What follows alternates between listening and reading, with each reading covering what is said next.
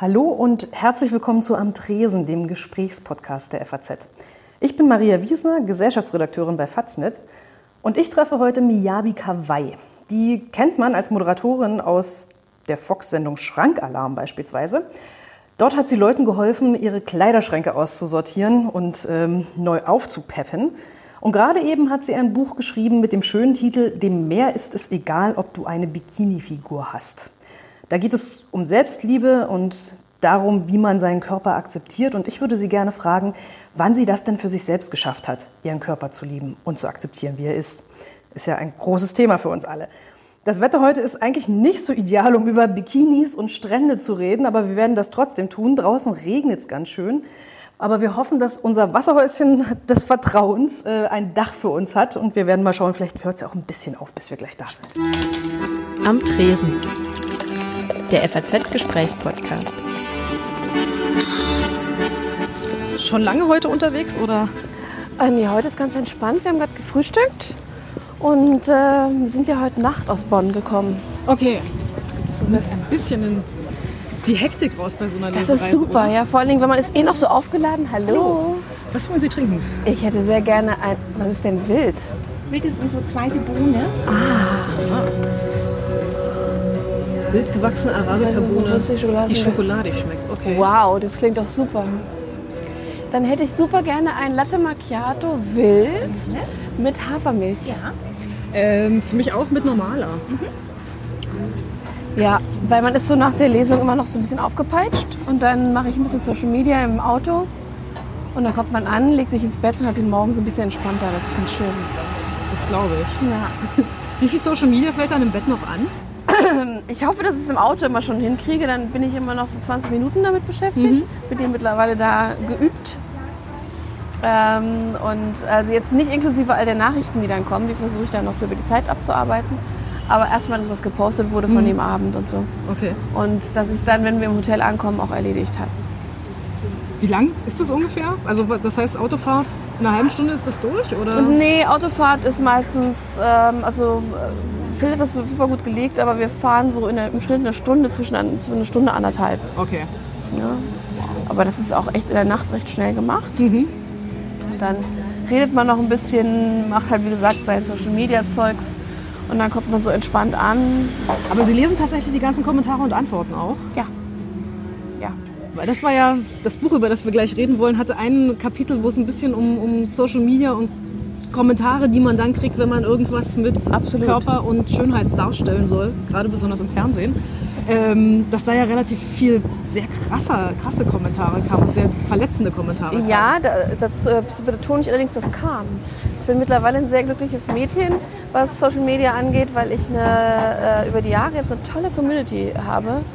Die, da verirrt sich wirklich alle Jubeljahre mal irgendein kritisch, also kritisch wäre ja nicht immer das Problem, aber so ein Hasskommentar. Ja, ja. Mhm. Äh, oder einfach nur ein blöder Kommentar. Mhm. Und das kann man sehr gut überlesen, zumal ich ja jetzt auch ein bisschen Übung darin habe. Und ähm, das, da kommt so viel Positives mittlerweile und so viel Support und auch eben gegenseitiger Support. Darauf baut ja meine ganze Philosophie auf. Mhm. Ähm, dass, äh, dass ich da keine Scheu haben muss, meine Kommentare zu lesen. Das war natürlich eine Zeit lang anders, vor allen Dingen, als ich noch nicht und das ist halt doch ein wichtiger Unterschied. Nicht als ich mhm. äh, irgendwie in der Öffentlichkeit stand mit dem, was ich tue und wofür mhm. ich stehe und meine Stimme praktisch noch nicht hatte, äh, sondern eigentlich nur ein Gesicht war neben einem mhm. bekannteren Gesicht. Und äh, da ja, war das, ihr Mann war das. Genau. Und da ja. war das, äh, das ist eine andere Art der öffentlichen Aufmerksamkeit. Mhm. Und die ist nicht besonders dankbar. Und ich glaube, sie wäre auch nicht dankbarer gewesen, wenn ich jetzt ein Supermodel oder weiß ich nicht was, ein mhm. Playmate oder was auch immer gewesen wäre. Das spielt, glaube ich, keine Rolle. Es ist einfach die Tatsache, dass man an der Seite von jemandem, der bekannt ist, dann plötzlich in der Öffentlichkeit steht und man kann den außer über die Optik nicht greifen. Mhm. Und, ähm, und dann arbeiten sich alle an der Optik ab. Dann sozusagen. arbeiten sich alle an der Optik ab und haben natürlich in der Regel was gegen einen, weil man einfach nur mit jemandem abgebildet ist, der vielleicht von der Fantasie her am besten Single sein sollte. Mhm. Was auch immer. Ich will das nicht überinterpretieren, aber das war eine Form der Öffentlichkeit, die mir nicht besonders gefallen hat. Wie war das mit dem, äh, mit, den, mit den, dem Überfluss an Kommentaren? Sie sind da eigentlich nur drauf gekommen, weil Sie tatsächlich, jetzt bin ich wieder beim Sie, einmal so angefangen. Ähm, du bist drauf gekommen, weil du in einem, in einem Forum dich reingelesen hast? Was, was Genau, also wir sprechen hier wirklich schon von vor einigen Jahren. Da war, äh, also Instagram und Facebook gab es da noch gar nicht wirklich. Also es kommt mir jetzt gerade komisch vor, wenn ich das sage, weil man das Gefühl hat, das wäre so natürlich. Ne? Aber es war wirklich noch nicht da. Es gab eine Zeit, da gab es etwas, das hieß Sag- MySpace. Ja, das war in der Zeit. Mhm. MySpace-Seite hatte ich auch, aber da fand man irgendwie nicht so öffentlich statt. Und ähm, da gab es, und ich bin froh, dass es in der Zeit war, muss ich gestehen, ähm, eigentlich nur so Foren. Der, nee, es gab, glaube ich, schon Anfänge von Facebook. Und es gab Foren, äh, so Fanforen von äh, der Serie.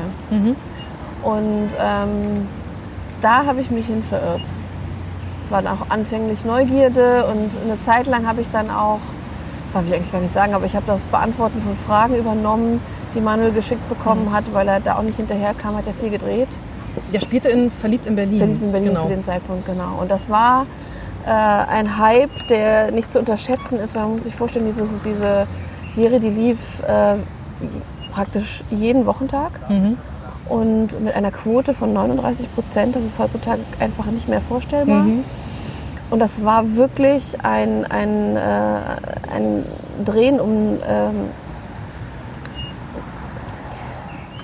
ja, wir ein, ein Wandel unseres Alltags von relativ unbedarft auf der Straße rumlaufen zu äh, nicht mehr äh, mit ihm zu Ikea an Flughäfen, H&M, Supermärkten sein können, weil natürlich sein Gesicht überpräsent war. Und ähm, das, war, das kam relativ schockwellig über uns rüber. Und damit hatten wir nicht gerechnet und damit mussten wir auch umgehen lernen. Wie schafft man das? Wie geht man damit um? Was Ich glaub- stellt man ab? Ähm, also was es nicht gegeben hat in unserer Beziehung, war so eine Überhöhung seiner Person oder sowas. Das, wir ähm, waren da zum Glück schon recht gefestigt. Also es war halt einfach immer noch mein Kerl. Und dann kannten ihn jetzt einfach ein paar mehr Leute. Äh, er ist zum Glück auch wahnsinnig bodenständig, was es angeht. Das hat ihn jetzt auch nicht irgendwie abdriften lassen, sondern das war erst sehr irritierend und irgendwann hat er sich dann gewöhnt. Ähm, aber es war eigentlich schon ein Schritt in unseren Alltag und den haben wir einfach dann umgestaltet in der Zeit. Aber der Ruhm, das ist ja nichts Nachhaltiges. Ne?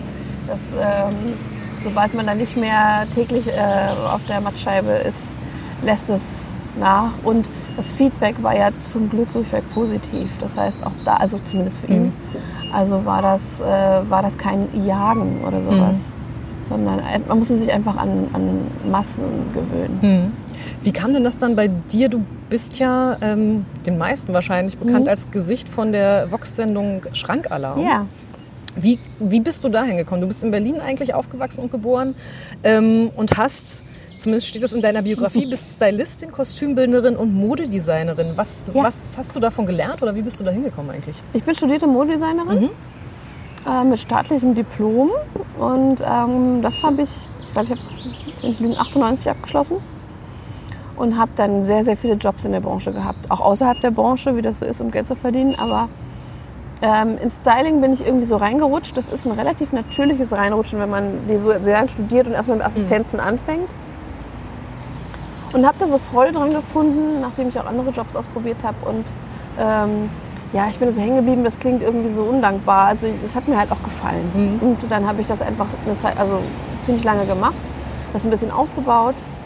Und äh, dann kam über die Jahre neben dem reinen Mode- oder Werbungs Werbeindustrie kam einfach auch Medien und TV dazu. Ähm, tatsächlich über Manuel damals. Und da kam ja praktisch das Kostümbild dann dazu. Wobei ähm, das in den wenigsten Fällen erst später bei den Show, gemeinsamen Shows, die wir gemacht haben, dann auch was äh, Anfertigungen und so anging. Im Vorfeld war das letztendlich Styling fürs Fernsehen. Und ähm, wie wir jetzt zu Schrankalarm gekommen sind. Ja. Ähm, tatsächlich hat der Sender dieses Format, äh, die Rechte des Formats schon lange gekauft gehabt und über zwei Jahre versucht, ähm, das irgendwie für Deutschland umzusetzen. Wo kam das her? Am- Amerikanisches Konzept? Oder? Nee, das ist, glaube ich, tatsächlich aus den Niederlanden. okay. Und da ist es wirklich noch ganz anders. Da ist es so ein bisschen eher DIY, so eine Bastel- und Näh-Show.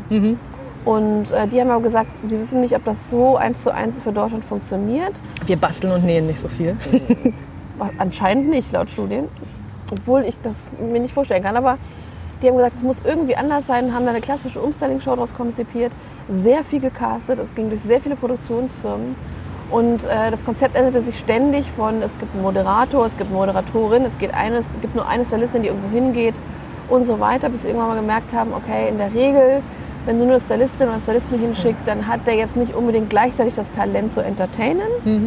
Ähm, das ist ja eigentlich nicht Jobprofil. Und dann stellen wir einen Moderator dazu und so weiter. Und nach vielen, vielen Pro äh, Proben hatten sie irgendwann mal den Moderator, den sie dafür wollten, und das war Manuel. Ähm, der war ja über die Jahre auch durch mich und durch unsere gemeinsame Arbeit auch so ein bisschen in dieses Kostüm-Styling gerutscht, obwohl er eigentlich Schauspieler ist und, ähm, und er ist unterhaltsam. Und dann haben sie gesagt, ihm müssen wir jetzt aber dann noch eine Expertin zur Seite stellen, die dann wahrscheinlich dieses Umnähen übernehmen kann und auch so ein bisschen äh, was alles machen kann. Und haben ihm tatsächlich verschiedene Stylistinnen zur Seite gestellt. Und die Chemie hat nie so ganz gestimmt. Die sind immer so ein bisschen neben ihm untergegangen. Ähm, das, da möchte ich die Dame aber in Schutz nehmen. Das kann sehr schnell passieren bei ihm. Und äh, irgendwann mal hat er vorgeschlagen, mich doch dazu zu nehmen. Und das haben wir dann probiert. Und dann haben wir eine Probe, einen Probedreh gemacht. Und ähm, ich bin es ja nun mal schon gewöhnt, mich neben ihm zu behaupten. Und habe, das bilde ich mir jetzt zumindest ein, eine starke Persönlichkeit, die daneben auch noch glänzen darf. Und natürlich gibt es sowas wie eine Paardynamik, die auch unterhaltsam sein kann. Und das hat ganz gut funktioniert. Und wofür ich sehr dankbar ist, ist, dass wir dann noch beide sehr intensiv an Konzept mitarbeiten durften. Weil wir gesagt haben, bei der klassischen Umstyling-Show, wo man hinkommt als Experten und dann sagt, es geht alles gar nicht, was du hier machst. Und wir kommen jetzt hier mit so ein bisschen äh, Feenstaub und danach bist du ganz toll. Und wenn wir weg sind, kannst du damit nichts anfangen, weil du das selber nicht hinkriegst. Davon halten wir nichts. Und äh, ich arbeite und auch Manuel, wir arbeiten nur auf Augenhöhe. Wir arbeiten nicht so überhöht mit irgendwas, weil wir so toll sind. Und ähm, darauf haben sie sich dann auch eingelassen nach erster Skepsis, weil sie gedacht haben, es ist vielleicht unspektakulärer. Aber tatsächlich ist es, glaube ich, der Charme der Sendung geworden dann, dass wir mit den Frauen auf Augenhöhe gearbeitet haben und sie abgeholt haben, wo sie sind und ihnen dann geholfen haben, sich zu finden, ihren Style zu finden. Und Styling, Mode ist ja sehr viel tiefgründiger, als man denkt. Man denkt immer, es ist so die Oberfläche, aber es passiert so viel mit einem innen. Und ich glaube, das war am Ende dann das Geheimnis der Sendung. Wäre jetzt eben meine Frage, gehen Leute extra oder haben sich da Leute beworben, die, die angenommen haben, irgendwie ähm, wird das alles besser, wird das Leben besser? Hat man irgendwas, also will man mit Umstyling auch irgendwie was bewältigen oder irgendwo ankommen äh, an, an einem Punkt, wo, wo man, oder anders gesagt, sind die Erwartungen, die man da rein hat, eigentlich viel, viel höher als das, was man bieten kann dann wirklich als Stylist? Oder? Ich glaube, es ist sehr umgekehrt. Ich glaube, es gibt schon so eine, so eine innere Hoffnung, dass sich etwas verändert.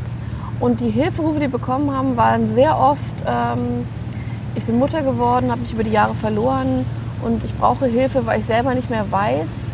Und eigentlich ging es natürlich um Oberfläche, um Styling, um Mode, um den Stil. Oder ähm, ich habe abgenommen so stark, ich habe zugenommen, ich komme mit mir nicht mehr klar, ich weiß nicht, wie ich mich kleiden soll, um mich vorteilhaft zu präsentieren. Aber man kann vielleicht schon raushören, dass da ja noch mehr dahinter steckt. Es geht ja nicht nur um eine neue Hose oder sowas. Und ähm, einige, Apropos Aufräumen, hier kommt auch Ja, natürlich die große Aufräummaschine. den Ton lassen wir mal vorbeiziehen. Ja. Die sind immer bei uns da. Egal wann wir hier sitzen, der das mag ist Murphy's uns. Law. Ja. ja. Das hatten wir auch ständig beim Drehen. Immer dann wurde gebohrt oder ein Baum gefällt Mhm. oder irgendwas. Ähm, also es gab bestimmt immer so eine ähm, unterschwellige Hoffnung, dass sich Dinge verbessern. Mhm. Aber ich glaube, wir haben doch einige sehr überrascht. Und wir waren auch sehr oft überrascht, wie tief und wie viel das in einigen Frauen bewegt hat. Ähm, weil es doch nicht nur um die Oberfläche geht. Und es war eine Sendung, da man hat 45 Minuten davon gesehen, aber wir waren den ganzen Tag zusammen und wir haben da sehr eingewirkt. Und man spricht viel mehr über das Innenleben und die Situation der Frau als äh, eigentlich über den Style. Was war das Überraschendste, was Sie so vorgefunden haben? Oh, da gab es vieles. Äh, also von wirklich Wahnsinnsschränken bis hin zu komplett leeren Schränken. Aber das Überraschendste war vielleicht, oder das, eines der schönsten Sachen war eine Frau, die uns geschrieben hat, die hat geschrieben, sie ist alleinerziehende Mutter Und vom Styling her sieht sie halt aus, als wäre sie weit über 40. 50 ist aber eigentlich erst Ende 20. Kommt nicht klar und ist, war eigentlich auch nicht so happy in ihrem Leben, mochte ihren Job nicht. Ähm, hatte, wie gesagt, war alleinerziehend, hat, war eigentlich auf Partnersuche. Wir wissen, wie schwer das ist als alleinerziehende Mutter. Und war so ein bisschen, hing so ein bisschen fest. Und ähm, wir haben sich kennengelernt als eine kluge, wache, intelligente, sehr humorvolle Frau, die aber leider in so einer Situation steckte, die sie unglücklich gemacht hat. Und ähm, wir haben da jetzt, wir haben ihr nicht aus dieser Situation rausgeholfen, aber wir haben ihr anscheinend durch diesen Tag und diesen Push, den wir gegeben haben und das Umstyling, in dem sie sich plötzlich wieder neu gefunden hat und sich schön gefunden hat, anscheinend so bestärkt, dass sie uns Monate später schrieb, sie hätte äh, ihren Job gekündigt und hätte, sie wäre wieder ausgegangen und hätte beim Ausgehen jemanden getroffen, keinen neuen Partner, aber jemanden, der gesagt hat, du bist irgendwie echt cool. Äh, ich suche äh, eine neue Assistentin in der Geschäftsleitung bei mir in der Firma. Okay. Und dann hat sie praktisch tatsächlich einen Job gefunden in einer Security-Firma, der ihr wahnsinnig Spaß macht. Und ähm, erzählte dann auch so angedeutet, dass sie auch da einen Mitarbeiter kennengelernt hat, der auch Okay. schnuckelig ist und der auch schon mal den Sohn getroffen hat. Und ähm, dass sie so jetzt ähm, so wieder rausgeht und so wahnsinnig viel wieder einfach angepackt hat und sich wieder mehr zugetraut hat. Und das war das ist natürlich das schönste Geschenk bei so einer Sendung. Man denkt immer, Fernsehen, das ist ja nicht, das ist nicht nachhaltig, das ist Entertainment. Und ich bin sehr stolz, dass unsere Sendung, nicht nur bei ihr, bei einigen, nicht bei allen, bei einigen sehr viel bewirkt hat im Nachhinein. Apropos bewirkt, Ja. ähm, das neue Buch heißt äh, Dem Meer ist es egal, ob du eine Bikini-Figur hast. Mhm. Ähm, ein Plädoyer für mehr Selbstliebe. Wann bist du denn dabei angekommen, dass du deinen Körper tatsächlich akzeptieren konntest? Du schreibst im Buch sehr, sehr viele ähm, Episoden aus deinem eigenen Leben und Ja. dass du teilweise von Größe 38 bis 44 äh, äh, Von variiert 34 hast. bis 46. Wow, okay, Mhm. noch mehr. Ja, Das ist eigentlich fast alles ausgereist, was man an, an deutscher Damengrößenbandbreite im normalen Laden kriegt. Ja, ich habe ich hab am oberen und am unteren Ende gekratzt im Laufe der Jahre, muss man dazu sagen. Ähm, ich glaube, dass das vielleicht, also das, zum Ende wurde es ein bisschen extremer durch den Jojo-Effekt, aber ich glaube, dass das eine nicht so untypische Reise ist von Frauen. Also das kann in alle Richtungen gehen, aber unser Körper verändert sich und das ist auch ganz normal so. Aber wir leben in dieser Illusion, dass wir eigentlich immer schlank und straff und jung sein müssen und dass das eigentlich auch bis ewig so bleibt oder bleiben sollte zumindest. Und ähm, wenn dem nicht so ist, ohne dass man jetzt vielleicht irgendwie radikal was dafür oder dagegen tut, dann ist man fast schockiert. Und ähm, ich fand, bei den, wenn du das Buch gelesen hast, dann weißt du ja, was für eine Reise ich da so hatte, mit den, auch mit den verschiedenen Kleidergrößen. Ähm, am schwierigsten empfand ich es, dass ich irgendwann mal nicht mehr wusste, wo ich, ob ich angekommen bin und wie, was ist, wie, wie kann ich meinen Körper beschreiben, weil der war im stetigen Auf und Ab.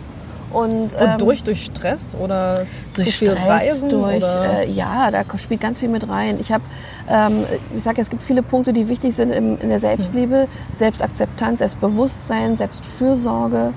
Ähm, und Selbstfürsorge ist tatsächlich das größte Problem bei mir. Das bedeutet darauf, auf sich zu achten, auf darauf zu achten, wann und was man isst, dass man genug schläft, äh, dass man den Stress so ein bisschen im Griff hat und so. Und ich liebe mein Leben und ich liebe meinen Job, aber damit geht sehr viel Unregelmäßigkeit und sehr viel Stress einher.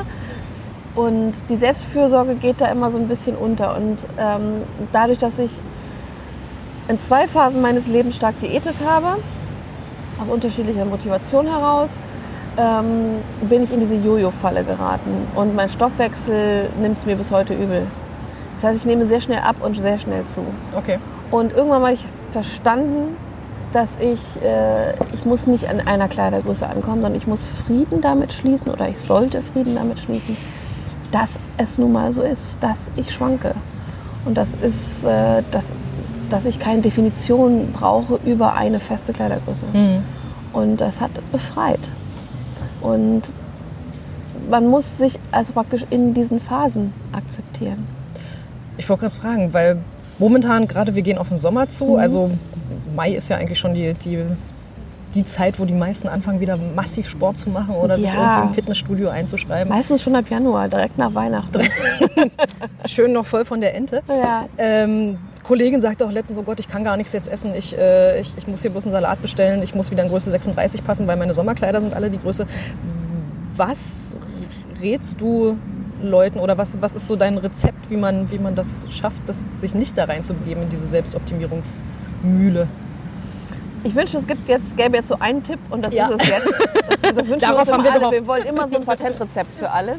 Und das Erste, was man im Leben begreifen muss, ist, dass es das nicht gibt. Mhm. Aber ähm, man kann, ähm, also gerade wenn es um Selbstliebe geht, ist mein größter Tipp als allererstes erstmal den Druck rausnehmen. Denn wir, wir haben da wirklich wahnsinnigen Druck, auch unterschwellig. Wenn man jetzt so hört, zum Beispiel deine Kollegin, die so sagt, auf gar keinen Fall, ich muss jetzt einen Salat bestellen, ich muss bis Sommer in Kleidergröße 36 passen. Warum eigentlich? Okay, sie hat jetzt tatsächlich mal einen konkreten Grund genannt, den gibt es seltener. Sie sagt, ihre Kleider sind alle in der Größe. Aber jetzt hat sie ja einen Job. Also sie wäre ja in der, also es wäre ihr ja möglich, sich Kleider, also Kleider zu besorgen, die ein paar Größen größer sind. Ähm, weil niemand, außer sie selbst wahrscheinlich, im Sommer erwartet, dass sie eine 36 rumläuft. Weil, ähm, ohne ihr zu nahe treten zu wollen, es gibt jetzt wahrscheinlich keine Paparazzi und äh, keine Presse, die dann irgendwie einen riesen Aufruhr startet. Selbst dann müsste man sich emanzipieren. Oder ich hoffe für sie kein Partner, der sagt, nee, also im Sommer hast du immer eine 36, so geht das nicht.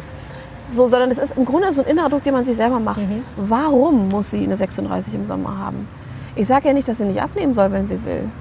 Aber wir hören da ja so einen Druck raus. Den muss man rausnehmen. Wir Frauen haben diesen Druck. Wir lernen den von sehr, sehr früh. Und Auch durch sowas wie die Paparazzi, von denen du gerade geredet hast, die, die Paparazzi, ganzen Starbilder, die, man Presse. sieht. Vorher schon wird es vorgelebt, meist im Elternhaus, durch die unzufriedene Mutter, die sich selber nicht mag. Das hört man sehr oft, die steht vor dem Spiegel, findet sich dick. Und dann kommt das Mädchen aus der Kita und sagt, ich habe einen dicken Bauch. Die Mama hat auch einen dicken Bauch gehabt, ich habe auch einen dicken Bauch. Das wird vorgelebt, dann kommt die Schulzeit, das macht es meistens nicht besser. Und äh, natürlich tun die Medien und die Presse, also tun ihr Übriges dazu, dass, dass sie ein einseitiges, ein stark eingeschränktes Bild von Attraktivität darstellen, das eigentlich immer einhergeht mit Schlankheit. Und wenn man sich nicht repräsentiert sieht, das betrifft natürlich auch Hautfarbe, Alter und so weiter, dann denkt man, man passt nicht in eine Norm. Und wir, wir sind soziale Menschen, wir wollen passen. Und ähm, dieser Druck ist aber ungesund. Und am Ende, wenn jetzt plötzlich ein anderer Druck kommt, der sagt, lieb dich ab heute selbst, sagt eine Frau verständlicherweise, das habe ich doch mein Leben lang nicht hingekriegt. Und jetzt habe ich nochmal Druck, jetzt soll ich es plötzlich hinkriegen. Wie denn? Und deswegen sage ich nicht da noch mehr Druck erzeugen, sondern Druck rausnehmen. Sagen, du musst nicht 36, eine Kleidergröße 36 haben im Sommer.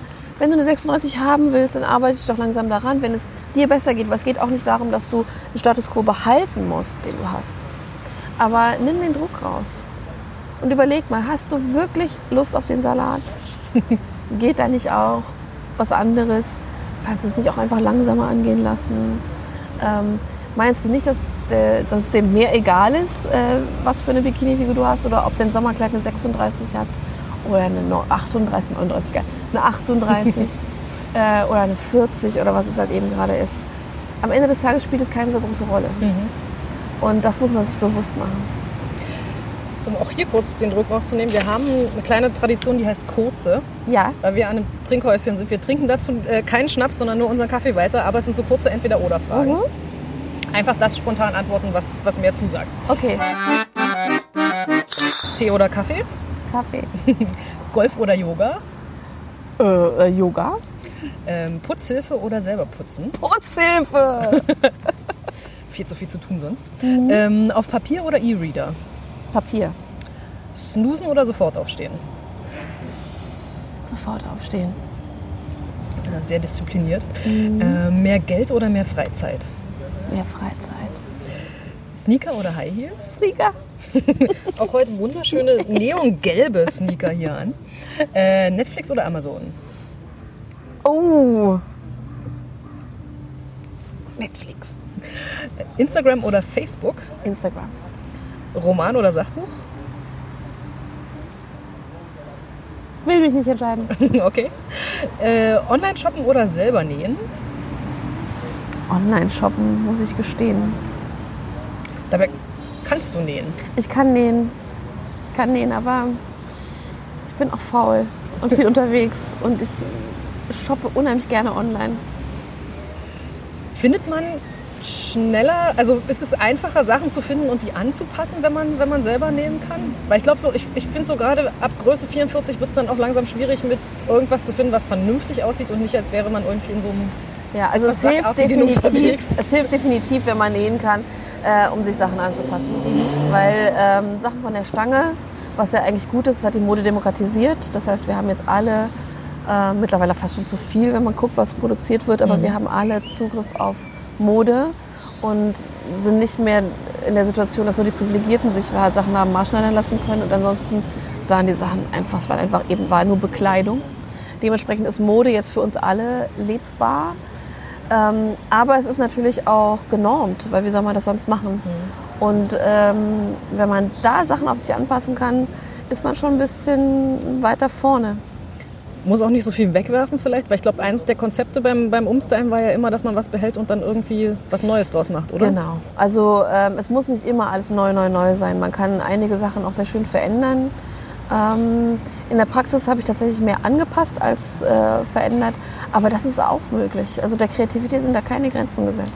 Wie lange dauert das, äh, bis man vernünftig nähen kann? Es geht schneller, als man denkt. Es ist wie bei allem eine mhm. Frage der Übung.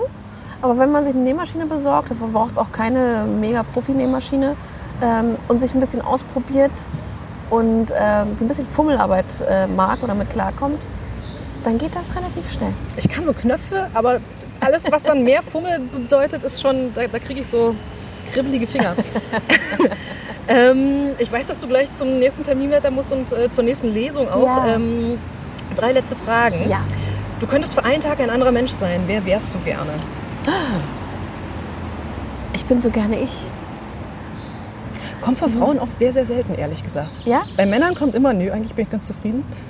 Und Frauen haben immer die wildesten Fantasien, dann was man alles sein könnte. Das ist, das, ich äh bin wahnsinnig gerne ich. Okay.